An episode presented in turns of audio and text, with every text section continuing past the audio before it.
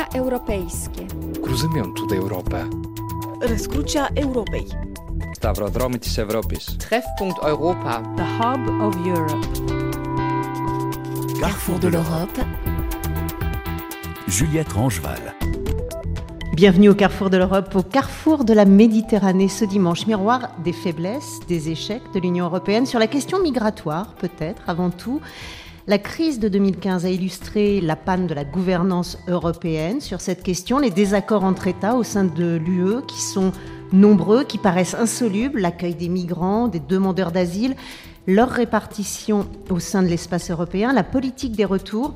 Alors qu'ils n'arrivent pas à trouver entre eux de terrain d'entente, les pays européens ont de plus en plus tendance à donner les clés de l'Europe à des États voisins, des États qui sont parfois instables, parfois peu démocratiques. Et ça transforme la question de la migration et de l'asile en une question beaucoup plus géopolitique. Alors pour en parler, nous sommes en compagnie de Marion Gaillard, historienne, spécialiste des questions européennes, enseignante à Sciences Po, et de Mathieu Tardis, responsable du Centre Migration et Citoyenneté de l'IFRI, l'Institut français des relations internationales. Bonjour à tous les deux. Bonjour. Bonjour. Une émission qui est enregistrée au Fluxus Café à l'occasion des rendez-vous de l'histoire de Blois avec les moyens techniques extérieurs de RFI, Richard Riffonneau, Nicolas Benita et à la réalisation Ludivine Amadou.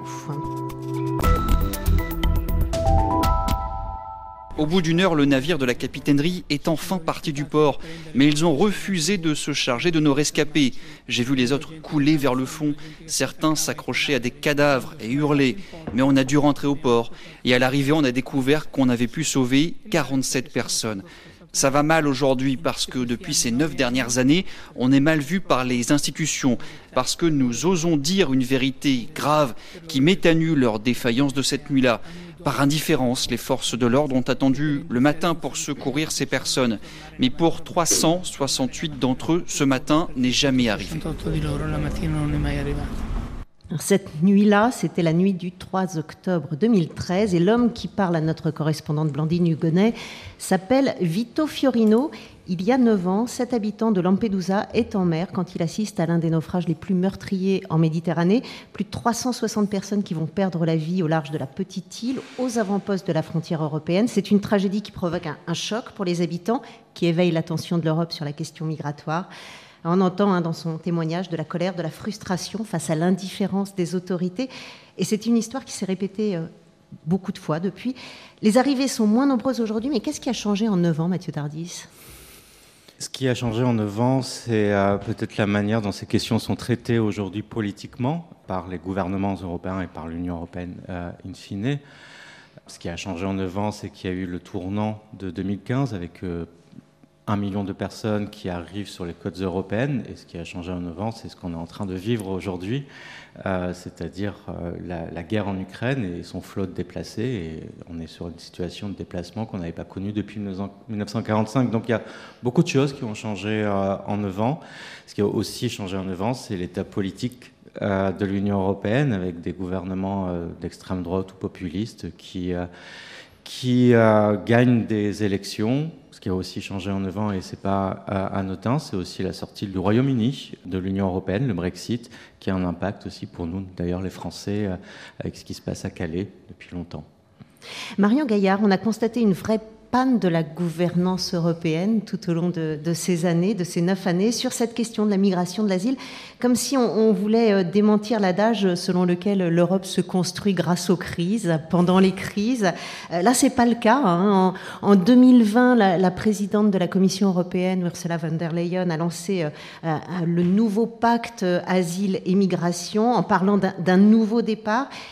Est-ce que les discussions euh, sur ce pacte ont permis des progrès ben, pour l'instant, c'est n'est pas encore adopté, c'est très long et on est. Euh, Mathieu indiquait euh, ce qui a changé et ce qui n'a pas changé, c'est que euh, aucun pays de l'Union européenne ne veut vraiment ouvrir largement ses portes, même s'ils si ont été obligés pour certains et notamment l'Allemagne de le faire face à la crise de 2015. Mais ce qui n'a pas beaucoup changé, c'est qu'on n'est pas du tout dans une perspective d'accueil dictée par quelques considérations humanitaires que que ce soit.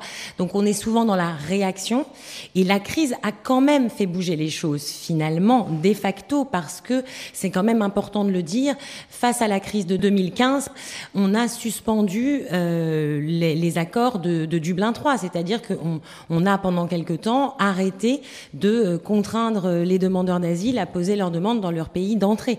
Donc on sait réagir à la crise, on n'y réagit pas toujours très bien, ça a un coût humain absolument non négligeable, mais on peut réagir. Et après, il faut toujours distinguer aussi dans la crise de gouvernance la Commission européenne des États membres, puisque la Commission européenne avait réagi relativement vite en proposant donc une directive sur la relocalisation des migrants, qui a été adoptée à la majorité qualifiée par les États membres. Donc là, le système institutionnel et le processus de décision à l'intérieur de l'UE a fonctionné. Ce qui n'a pas marché ensuite, c'est le fait que cette directive a été bafouée par un certain nombre de pays, ce qui était assez rare en fait avant dans l'Union européenne. Et, là, euh, on sait que cette directive n'a pas été appliquée et elle a été abandonnée. Et pour le nouveau pacte, eh bien, il est en cours de négociation avec un certain nombre d'avancées. On pourra en reparler concernant la décriminalisation des ONG qui sauvent les migrants en mer, mais avec toujours les mêmes points de blocage autour notamment de la question de la solidarité, de la répartition entre les États.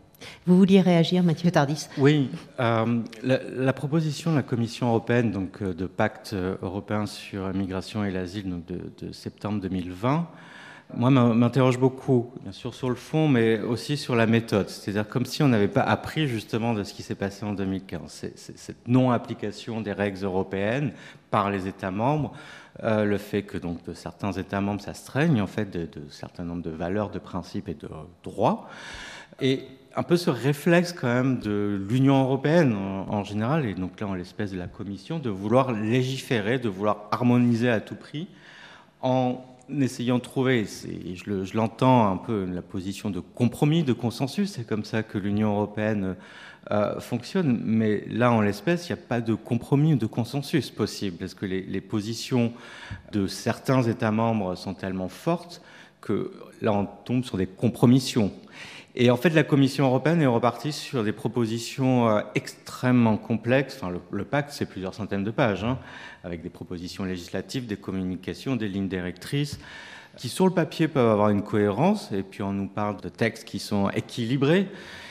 Donc, sur le papier, c'est une cohérence, mais dans le, monde dans lequel on vit, ça ne va pas se passer comme ça. Ça ne se passe pas comme ça. Et ce qui peut être décidé à Bruxelles, à Strasbourg, peu importe, mais euh, sur des systèmes de filtrage, de procédures à l'accéléré, à la frontière, en fait, où on met les gens.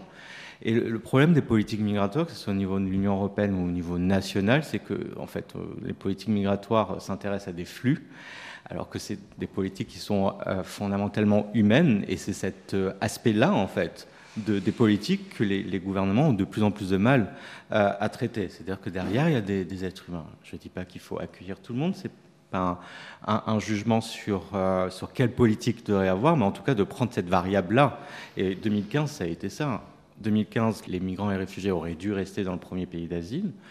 La Grèce, en l'occurrence, ils l'ont pas fait. Enfin, dire, euh, Et la, la, crise n'a pas éclaté à cause de la présence de tous ces migrants en Grèce. D'ailleurs, ça a été euh, leur passage après pour euh, rejoindre le nord de l'Europe, qui a tout d'un coup euh, fait réagir l'Union européenne. Sinon, les Grecs seraient restés seuls avec, avec cet afflux de migrants. Oui, et encore une fois, heureusement que les migrants ne sont pas restés en, Grèce, puisqu'il y a quand même 800 000 personnes arrivées dans un pays qui était en pleine crise économique et une crise très grave. Donc non, ce qu'a révélé euh, la situation de 2015, c'est un peu euh, la défiance mutuelle entre les États membres sur la gestion des questions migratoires, certainement sur d'autres questions, mais c'était plutôt ça finalement, et ce qui était latent déjà. Quand il y a eu les, deux vagues de négociations, de textes d'harmonisation des droits d'asile en Europe euh, avant, on a vu à quel point ça a été difficile et à quel point le gouvernement était fatigué de cette dite méthode communautaire, en fait. Parce qu'il y a tellement d'enjeux nationaux et politique, euh, de politique nationale derrière les questions migratoires, que chacun voulait rentrer euh, dans sa capitale en disant j'ai obtenu quelque chose. Euh, et donc en fait, personne n'avait confiance en personne. Les États du Nord-Ouest n'avaient pas confiance dans les États du, du Sud, de la Méditerranée. il n'y a pas non plus de, confiance envers les États d'Europe centrale. Donc on a ces trois blocs qui se regardaient un peu de travers, et c'est ça qu'a révélé la crise de 2015. Marion Gaillard Oui, je voulais juste rajouter qu'en réalité, euh, tout le monde a repris le terme de crise migratoire, que la plupart des chercheurs récusent, eux, et on a une convergence de la recherche sur ces questions, et euh, malheureusement une instrumentalisation qui est faite largement par le monde politique, et qu'en fait, il s'est plutôt agi d'une crise de l'accueil, d'une crise de la volonté politique, parce que l'Union européenne avait sans doute les moyens de gérer l'arrivée d'un million de personnes, alors que les pays frontaliers de la Syrie, comme le Liban ou la Jordanie ou la Turquie, en accueillaient bien plus dans des conditions parfois pour la Jordanie et le Liban euh, beaucoup plus précaires. Donc c'est pas une crise migratoire, c'est une crise de la volonté politique et de l'accueil. La capacité, on l'a, simplement on ne l'a pas Euh, une dernière question euh, pour vous, Marion Gaillard. Est-ce que, comme le mentionnait Mathieu Tardis, l'arrivée au pouvoir de l'extrême droite en Italie, ça, ça, fait craindre une instrumentalisation encore pire, supérieur de la question migratoire euh, aujourd'hui ou demain, alors qu'on a du mal à conclure sur ce nouveau pacte de l'asile et de la migration. Alors effectivement, on n'a pas besoin de l'extrême droite pour instrumentaliser cette question qui est largement instrumentalisée par la plupart des gouvernements, y compris quand ils sont à gauche, si on reprend il y a à peine dix ans en France par exemple. Mais l'extrême droite effectivement le fait davantage. Et donc ça a déjà été le cas très largement sous Matteo Salvini il y a quatre ans. Et ça risque peut-être d'être le cas à nouveau avec Giorgia Meloni, on verra, mais c'est sûr que une autre issue à l'élection italienne aurait sans doute été préférable pour adopter ce pacte. Mais il n'y a pas que l'Italie. Il faut euh, euh, qu'on arrive à convaincre d'autres pays. Et de toute façon, il reste la Hongrie, la Pologne et d'autres. Donc l'Italie rajoute un problème là où il y en avait déjà.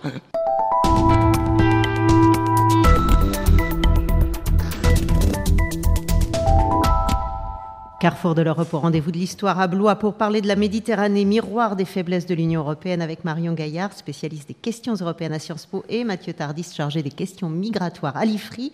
Alors, on a un petit peu évoqué cette instrumentalisation de la question migratoire et ces désaccords entre les États membres. On a l'impression qu'il y a parfois tout de même un peu de coopération sur la question peut-être euh, des réfugiés, euh, plus que sur euh, la question des migrants économiques ou de l'immigration illégale.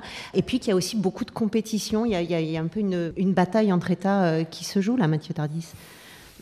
En fait, la distinction réfugiés-migrants, il faut la questionner d'une certaine manière. Mais oui, sur les, réfugiés, il y, a il y a un cadre juridique qui s'applique du droit international, une convention euh, euh, qui régit ces questions-là, une convention internationale, la Convention de Genève de 1951, et puis il y a, plus de directives et de, de réglementations européennes euh, que sur l'immigration en général. Donc euh, oui, il y a un peu plus de peut-être de coopération, mais encore une fois, je pense plutôt, sans, vouloir opposer euh, l'est et l'ouest de, l'Union européenne, il y, a, quand même là cette rupture là sur justement qui est un réfugié. On est en plein dedans en ce moment avec l'accueil des Ukrainiens. C'est-à-dire qu'on voit bien que la question derrière, c'est pas est-ce que la personne relève de, la Convention de Genève, mais plutôt de son origine, et qu'on va faire une hiérarchie en fonction de, la nationalité de, la personne. Parce qu'à l'Ouest, on fait peut-être un peu moins, en tout cas, de manière institutionnelle. Donc, la coopération, euh, elle peut se mettre en place. Elle s'est mise en place entre quelques pays, et surtout France et Allemagne, qui a intérêt, en fait, à ce que cette question arrête de polluer les discussions européennes, puis avec l'Espagne, l'Italie de temps en temps et, euh, le Benelux.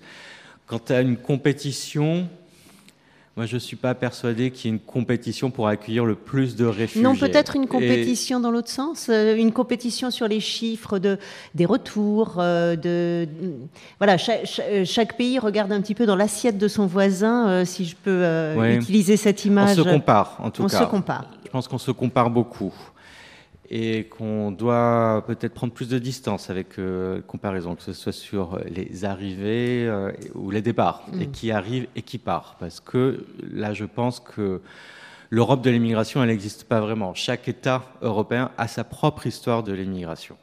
Euh, la France a une forte histoire, une très longue histoire d'immigration. La France est certainement le plus ancien pays d'immigration d'Europe.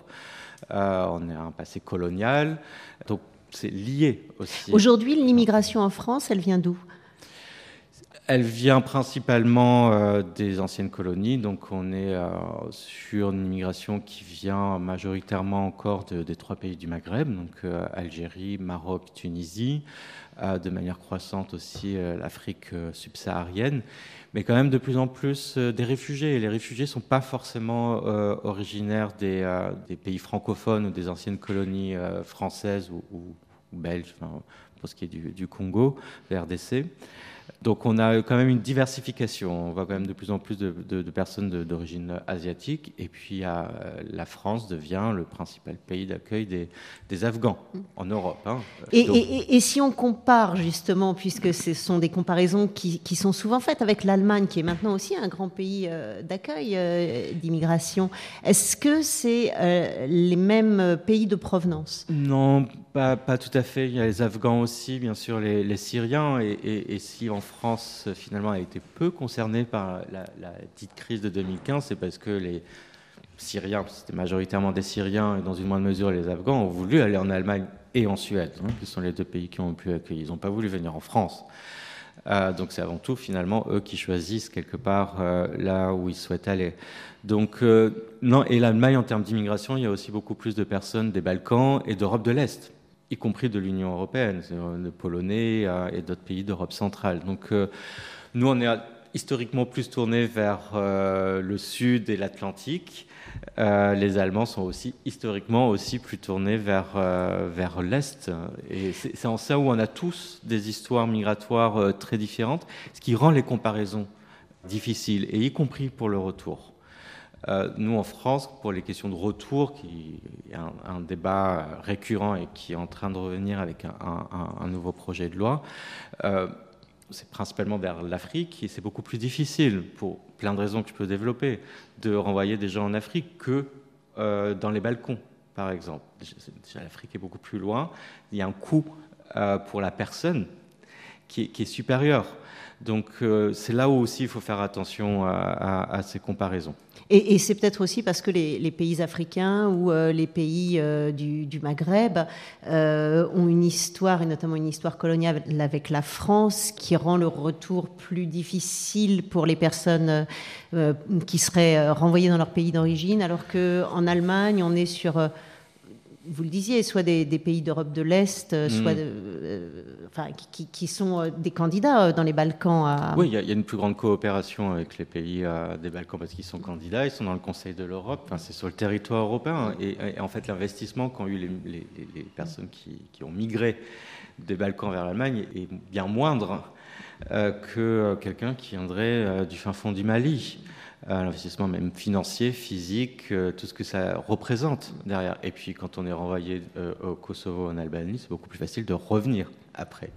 Donc je pense qu'il y a aussi ces différences-là, géographiques et politiques. Alors on a, vu donc des, pays européens qui faisaient des efforts considérables sur l'accueil des réfugiés et ça a payé euh, d'une certaine manière. Euh, on pense bien sûr à l'Allemagne, d'Angela Merkel après euh, l'arrivée d'un million de, demandeurs d'asile en 2015. La volonté politique de la chancelière allemande de l'époque qui se traduit aujourd'hui par un boom des naturalisations, des Syriens notamment. Ils étaient l'an dernier le groupe le plus important à obtenir la nationalité allemande devant les Turcs, devant les Polonais. Et cela ne devrait être que le début. C'est un reportage à Potsdam, près de Berlin, lors d'une cérémonie officielle de naturalisation avec euh, Delphine Nerbolier.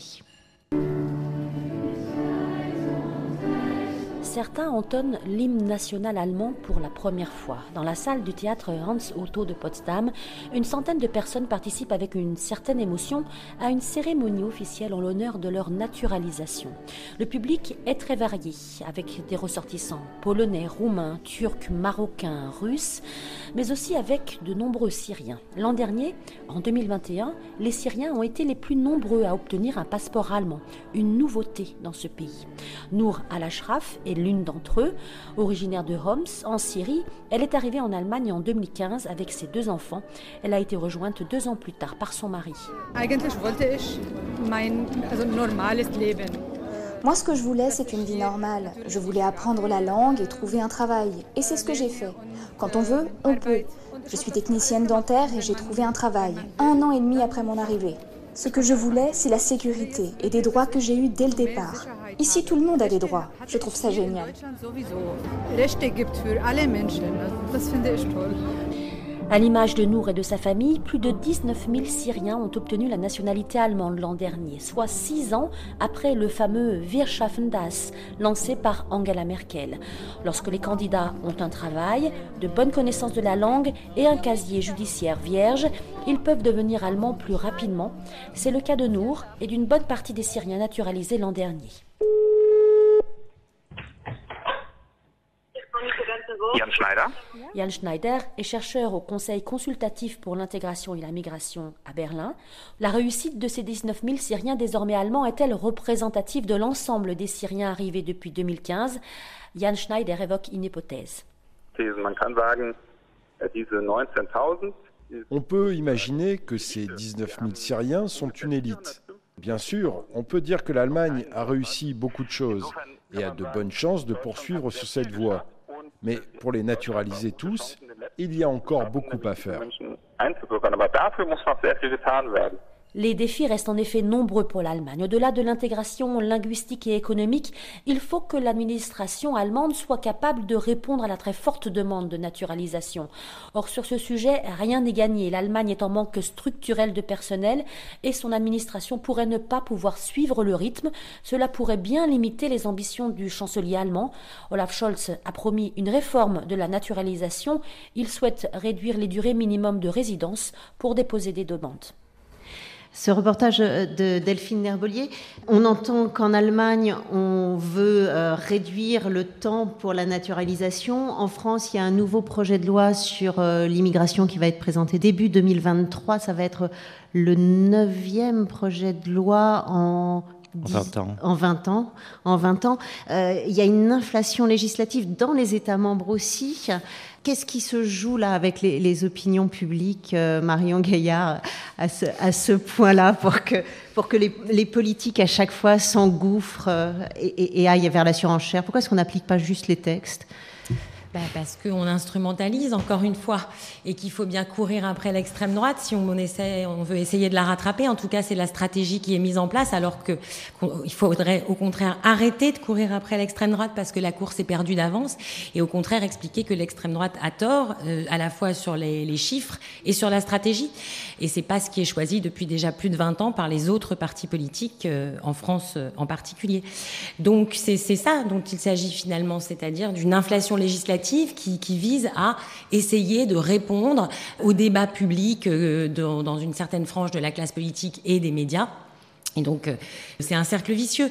Alors, sur l'Allemagne, il faut quand même rappeler que euh, la naturalisation, c'était pas si simple que ça en Allemagne il y a encore euh, quelques années, et que on était quand même sur une logique plutôt de droit du sang, contrairement à la France, qui elle a davantage la tradition du droit du sol, et que c'est sous le gouvernement de Gerhard Schröder, dans la fin des années 90, début des années 2000, qu'on a mis en place une politique de naturalisation plus facile. Donc, il faut pas non plus dire il y a rien qui fonctionne en France et puis en Allemagne c'est formidable, parce que pendant que nous, on naturalisait beaucoup, ou en tout cas euh, plus que l'Allemagne dans les années 70, 80, 90, l'Allemagne ne naturalisait pas.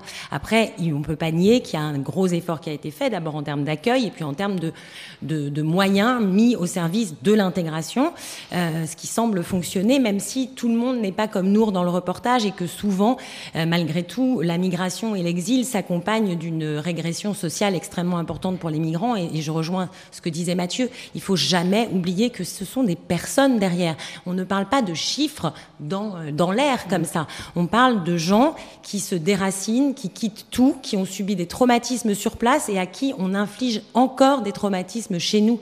Et ça, peut-être qu'il faut vraiment revenir aux fondamentaux des droits humains quand même. Mathieu Tardis Oui, tout à fait. Après, les, choses se passent aussi bien en France, et je pense que c'est là aussi, il y a une instrumentalisation, c'est-à-dire qu'on va parler de ce qui se passe mal. Et je pense que la France est encore une fois un vieux pays d'immigration, on a certainement la société la plus diverse euh, du continent, et, et on s'en sort pas si bien mal que ça. Donc euh, l'intégration, ça, marche, enfin, ça continue, on n'en parle pas, c'est tout.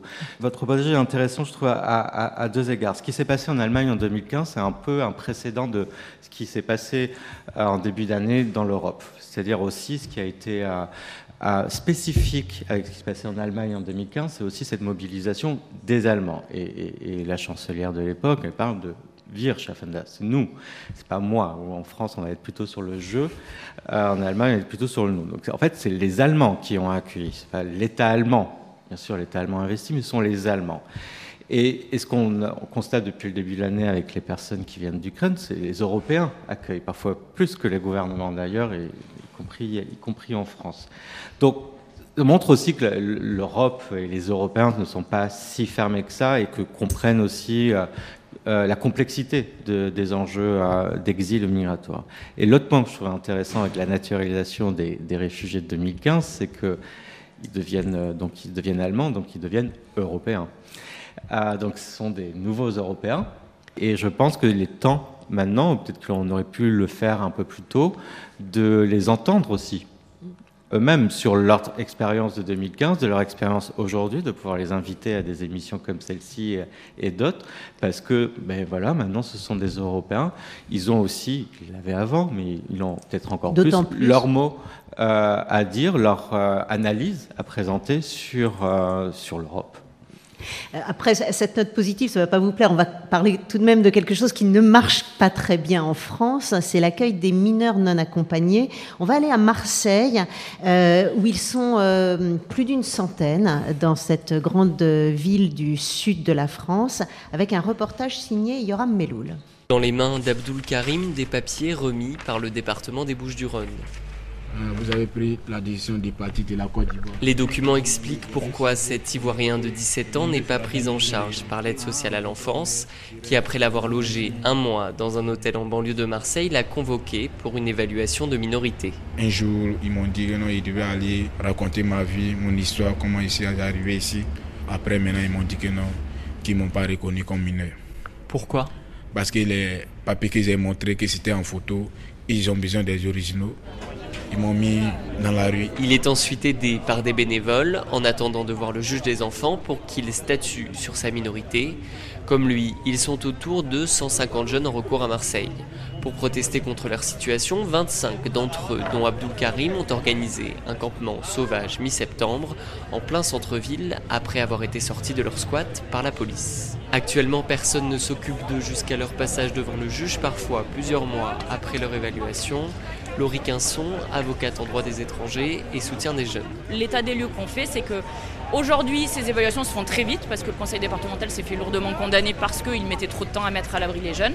Donc en une semaine, les mises à l'abri sont faites. Une semaine après, l'évaluation est réalisée. Donc environ 15 jours, tout ça est réalisé.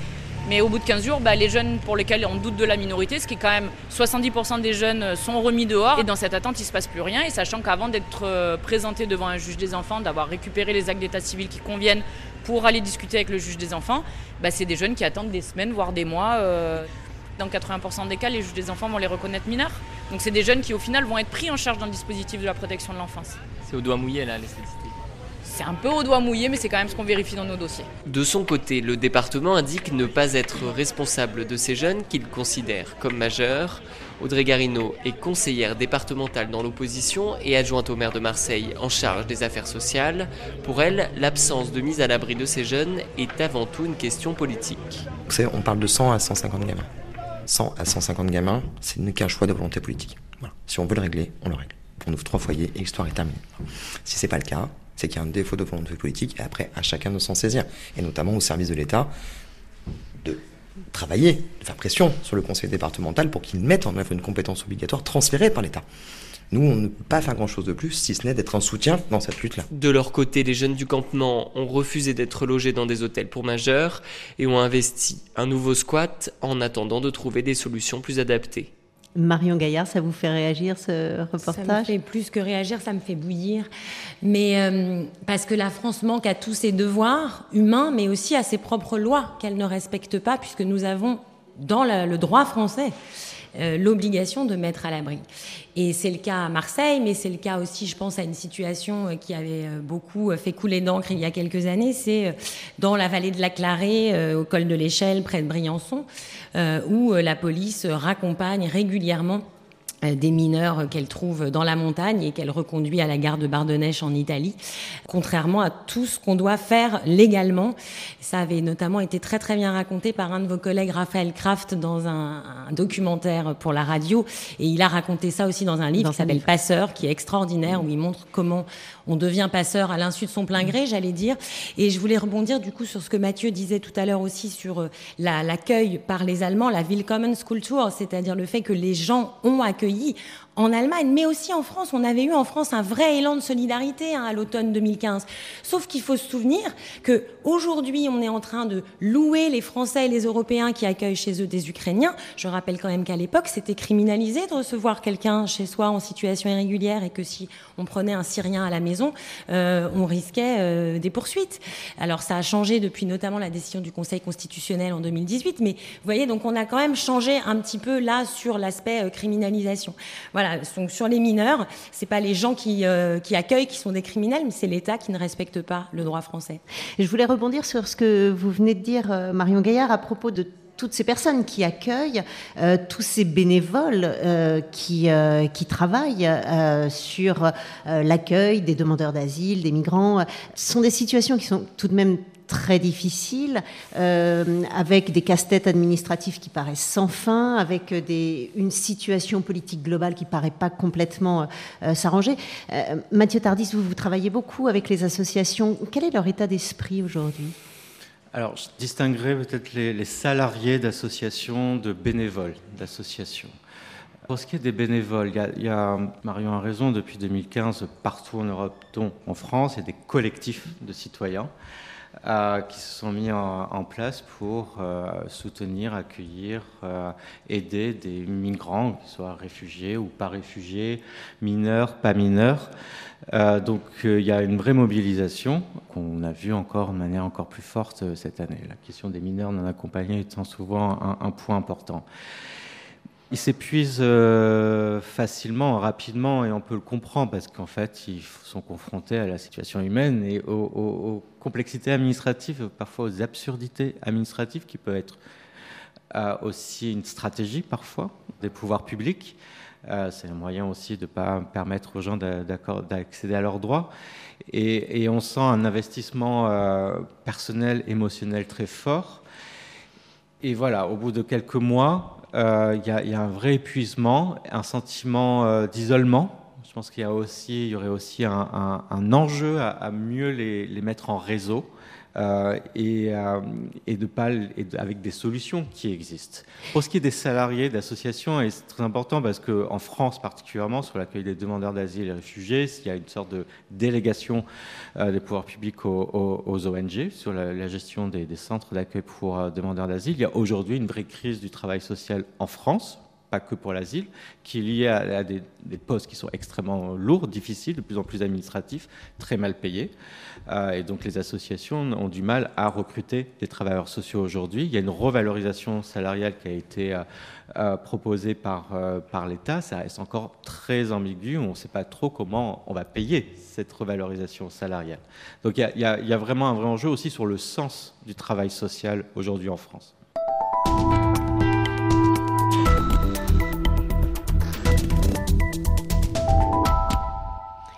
À Blois, au rendez-vous de l'histoire, carrefour de l'Europe, pour parler de la Méditerranée, miroir des faiblesses de l'Union européenne, avec Marion Gaillard de Sciences Po et Mathieu Tardis de l'IFRI.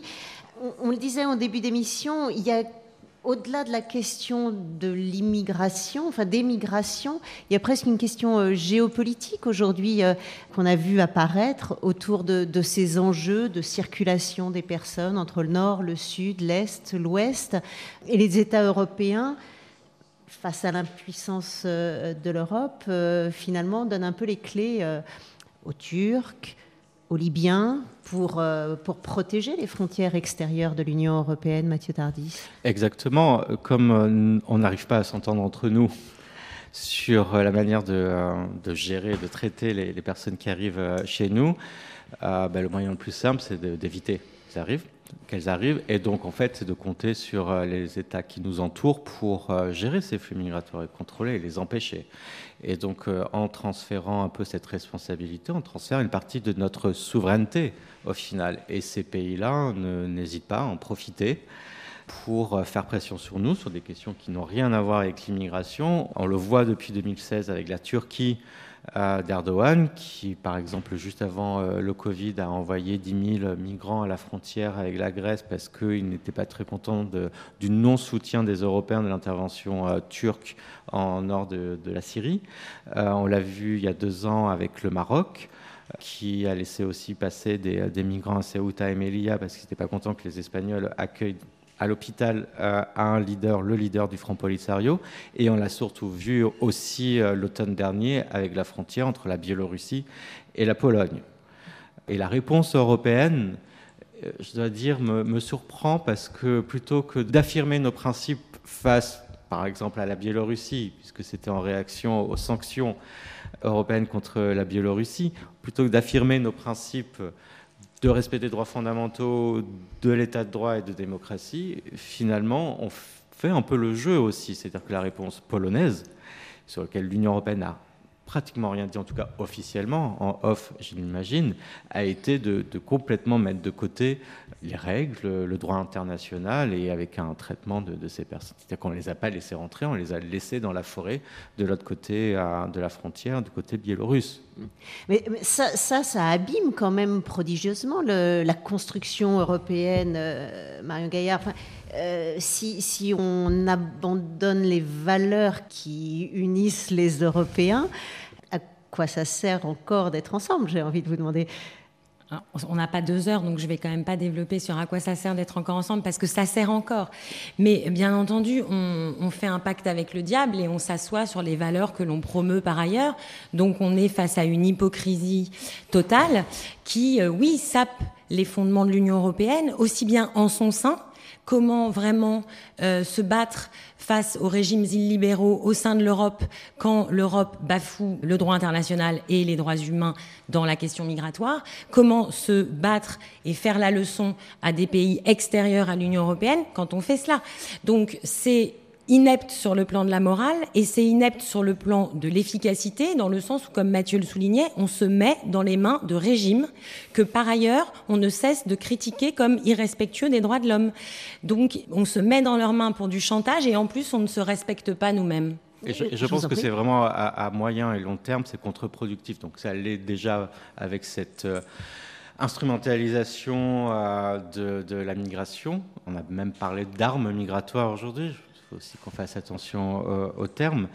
Mais euh, ce, que, enfin, ce que je dis souvent, c'est que euh, l'Union européenne n'a pas de pétrole, mais ce qu'on produit beaucoup, c'est des normes, et des normes qui, encore aujourd'hui, de moins en moins, s'exportent d'une certaine manière. Mmh. On exporte nos normes, notamment nos principes sur les droits humains. Et en fait, à ne pas les respecter nous-mêmes, bah, les pays qui ne veulent pas les respecter du tout, nous, nous le reprochent. Et là, on se retrouve dans une situation un peu difficile de non, on n'est pas crédible au final, et ça va se retourner contre nous dans ce monde qui change. Euh, où il y a des grandes puissances qui sont plus qu'en train d'émerger et qui ne sont pas forcément euh, les plus euh, respectueuses, respectueuses et, les moins agressives. Je pense que c'est notre intérêt, en fait, d'affirmer ces principes-là et de les respecter pour nous-mêmes. Je veux, je veux, juste toujours rappeler quand même, parce qu'on a l'air très très critique, que on a l'Union européenne qu'on mérite, on a l'Union européenne que les États veulent bien construire et que donc la responsabilité de tous ces manquements incombe beaucoup plus aux États membres qu'à l'Union européenne qui en fait est l'incarnation du compromis ou pas entre les États membres. Donc il faut quand même bien nuancer ça. Donc quand vous avez dit tout à l'heure, face à l'impuissance de l'Europe, les États européens se tournent mm. vers les États tiers, c'est en fait face, à l'impuissance des États européens, les États européens se tournent vers l'externalisation. Il hein. faut bien remettre et, les choses à leur place. Mais malgré tout ça, continue de se tourner vers, euh, vers des États tiers pour gérer euh, la, conclusion d'accords euh, de retour avec des pays d'Afrique subsaharienne continue de se multiplier. Sans compter que le retour, c'est un mythe total. Enfin, en tout cas, dans la question, sur la question syrienne, si on prend vraiment la période de la crise, de la, de la crise, je mets des guillemets à crise, mais de l'arrivée de presque un million de Syriens, est-ce qu'à l'époque, on aurait pu renvoyer les Syriens? Non. Donc en réalité, quand on se retrouve face à un afflux migratoire massif, où c'est là qu'il faut qu'on ait une gestion commune, là, le retour est une chimère absolue, parce qu'on ne va pas renvoyer quelqu'un dans un pays en guerre. Et en fait, c'est loin des yeux, loin du cœur. Hein. Euh, L'accord avec la Turquie, on l'a renouvelé. On l'a moins dit, mais on, l'a renouvelé. en Turquie aujourd'hui, la question est le retour des Syriens pour des raisons politiques internes. Erdogan qui se sent un peu moins soutenu par la population, donc avec le sentiment de surfer sur le sentiment anti-syrien. Donc c'est ça qu'on est en train de permettre aussi, mm. y compris, et l'objectif d'Erdogan, c'est d'envoyer les Syriens arabes du côté, euh, dans le nord de la Syrie, Kurdistan, euh, pour arabiser le Kurdistan euh, syrien. Donc en fait, quelque part, derrière l'enjeu pour nous, euh, de renouveler ce type d'accord, c'est en fait de, venir dire à quelqu'un comme Erdogan, vas-y. Et je pense qu'il faut davantage lier ces questions-là. Cette décision euh, de l'Union européenne de vouloir demander à la Turquie de garder les Syriens, ben, la conséquence, c'est que ça va avoir une conséquence de long terme sur la place de la Turquie dans la région, et pas une place que l'on souhaite, et euh, la situation en Syrie. Et ça veut dire aussi que ça va permettre de légitimer le régime de Bachar. Donc c'est ça, en fait, il y, a toute une chaîne de conséquences derrière qui va bien sûr au-delà de l'enjeu de combien de centaines de milliers ou de milliers ou de millions de personnes euh, vont arriver ici et est-ce que la population européenne va l'accepter ou pas. Va pouvoir les intégrer ou pas. Il y a aussi cet enjeu-là.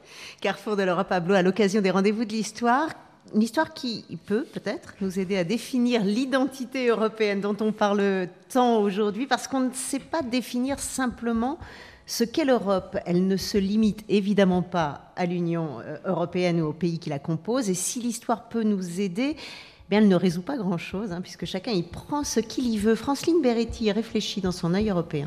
L'histoire de l'Europe, ce n'est pas celle des institutions européennes, très roboratives. Enfin, moi j'aime bien, mais nous sommes un tout petit cercle. Mais, euh, excuse-moi, mais il y a des gens que, ça intéresse ce... Non, personne. L'histoire de l'Europe est bien plus vaste. Il y a l'influence du monde gréco-romain, bien sûr. De 753 avant Jésus-Christ à 476 après Jésus-Christ, l'Empire romain connaît une extraordinaire expansion, de l'Angleterre à l'Égypte, en passant par l'Afrique du Nord et la Turquie. Toutes ces contrées sont marquées par une civilisation unique née à Rome.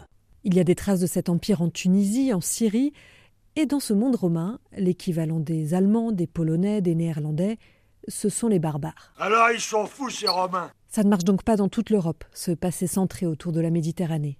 On pourrait dire alors que l'histoire que l'on partage, c'est celle du christianisme. Partout vous avez des petites églises ou des cathédrales, des temples protestants, des crucifix dans les cimetières. Dans n'importe quel musée vous avez des peintures représentant des saints martyrs ou des scènes de l'Ancien Testament. L'Europe a une identité chrétienne.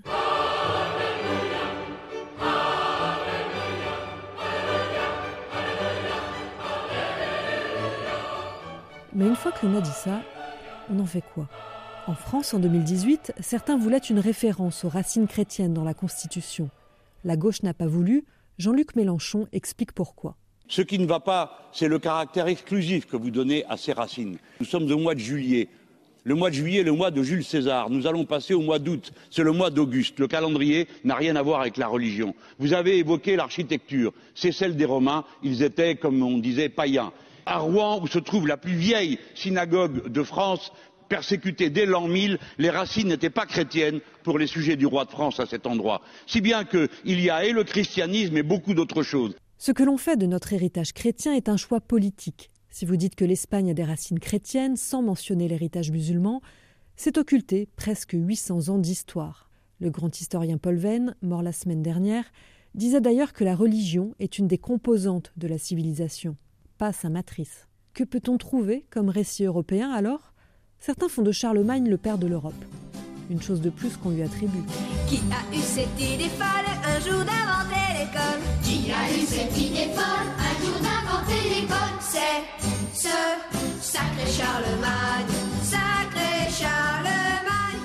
C'est vrai qu'il a construit un empire, mais c'est une Europe occidentale. L'empire byzantin, lui, a encore une autre histoire. Plus récemment, on a comme passé commun la Seconde Guerre mondiale et la guerre froide. Sauf que cette histoire nous a justement divisés. Dans un article de 1983, l'écrivain tchèque Milan Kundera s'émeut de ces pays qui ne sont même plus reconnus par leur propre famille. La Pologne, la Tchécoslovaquie, la Hongrie ont beau être du mauvais côté du rideau de fer, elles appartiennent à l'Europe occidentale, qui pourtant les qualifie de bloc de l'Est, comme si elles n'avaient pas d'identité. Kundera raconte ce qui s'est passé en septembre 1956 à Budapest. Le directeur de l'agence de presse de Hongrie, quelques minutes avant que son bureau ne fût écrasé par l'artillerie, envoya par Telex dans le monde entier un message désespéré sur l'offensive russe déclenchée le matin contre Budapest. La dépêche finit par ces mots Nous mourrons pour la Hongrie et pour l'Europe. Ces mots n'ont aucun sens pour un Européen de l'Ouest. En France, en Amérique, on est habitué à penser que ce qui était alors en jeu n'était ni la Hongrie ni l'Europe, mais un régime politique. Pour les uns, l'Europe est à construire, elle est l'avenir. Pour les autres, elle est la culture, le passé. Et comme nous ne réussissons pas à nous raconter d'histoires communes, nous payons encore aujourd'hui cette incompréhension profonde. J'ai bien écouté ce que, ce que vous m'aviez dit, euh, Marion Gaillard, Mathieu Tardis, tout au long de cette émission, euh, sur le fait que euh, finalement les migrants, les demandeurs d'asile qui arrivent sur le sol européen viennent pas forcément principalement de la rive sud de la Méditerranée. C'est pourtant ça l'image qu'on a aujourd'hui de la Méditerranée, c'est cet endroit des migrations, cet endroit euh, des grands passages, alors même que ces migrations sont minoritaires. Pourquoi est-ce que euh, la mer Méditerranée finalement se retrouve réduite à cette question migratoire? Pourquoi est-ce que c'est toujours cette même obsession? Euh, la Méditerranée, oui, c'est un espace de migration, mais c'est un espace de mobilité surtout, et c'est pas totalement la même chose. C'est un espace de mobilité dans les deux sens, c'est un espace d'échange dans les deux sens, euh, avec euh, le, berceau euh, gréco-romain, et puis même ensuite le dialogue entre les deux parties de la Méditerranée au Moyen Âge, par exemple. Donc c'est un espace de dialogue depuis plusieurs siècles. Et donc une partie de l'identité européenne, pas toute, mais une partie de l'identité européenne se joue en Méditerranée depuis l'origine. Mathieu Tardis et puis la Méditerranée, c'est une frontière. C'est une frontière entre euh, le nord riche et le sud pauvre, comme est la frontière mexicaine entre, le Mexique et les États-Unis. Donc c'est une frontière entre deux mondes. Et en plus avec des inégalités qui ont eu tendance à, s'accroître depuis des décennies euh, de développement. Euh, je veux dire, et, des questions aussi sociales. Donc c'est aussi ça, euh, la Méditerranée, c'est notre frontière avec le reste du monde. Euh, donc je pensais aussi pour cette raison que c'est aussi sensible. Après, soit, enfin, je pense qu'il faut le regarder aussi en face, dans, le récit qui est fait aujourd'hui de nous-mêmes, nous les Européens, comme des personnes de culture chrétienne, ce qui est faux, puisqu'il y a des pays majoritairement musulmans et européens, euh, l'Albanie euh, notamment, enfin dans les Balkans. C'est aussi ça qui est en jeu, qui est instrumentalisé par euh, une partie de la classe politique, et c'est pas récent, et de, se voir se présenter comme un espace homogène alors qu'on ne l'est pas. on ne l'a jamais été et on ne le sera jamais. Et je pense que c'est même, ce serait même une erreur de, de le souhaiter. Euh, d'une certaine manière. Donc euh, c'est ça aussi derrière. finalement, c'est l'islam et c'est les musulmans qui qu'on craint, alors que c'est l'Europe. Et euh, enfin, l'Europe s'est construite parce que le monde musulman s'est construit. On s'est toujours construit en, fonction et en, rapport et en miroir justement avec l'autre côté de la Méditerranée justement. Merci à tous les deux. Marion Gaillard, historienne spécialiste des questions européennes, enseignante à Sciences Po, et Mathieu Tardis, responsable du Centre Migration et Citoyenneté de l'IFRI, l'Institut français des relations internationales. Vous retrouvez le podcast de l'émission sur RFI.fr, sur votre plateforme d'écoute préférée. Vous pouvez réagir ou commenter sur les réseaux sociaux de Carrefour de l'Europe et de RFI. Euh, Richard Rifono et euh, Nicolas Benita, les moyens extérieurs d'RFI, nous ont permis de réaliser cette émission au rendez-vous de l'histoire de Blois. La réalisation Ludivine Amado. À bientôt.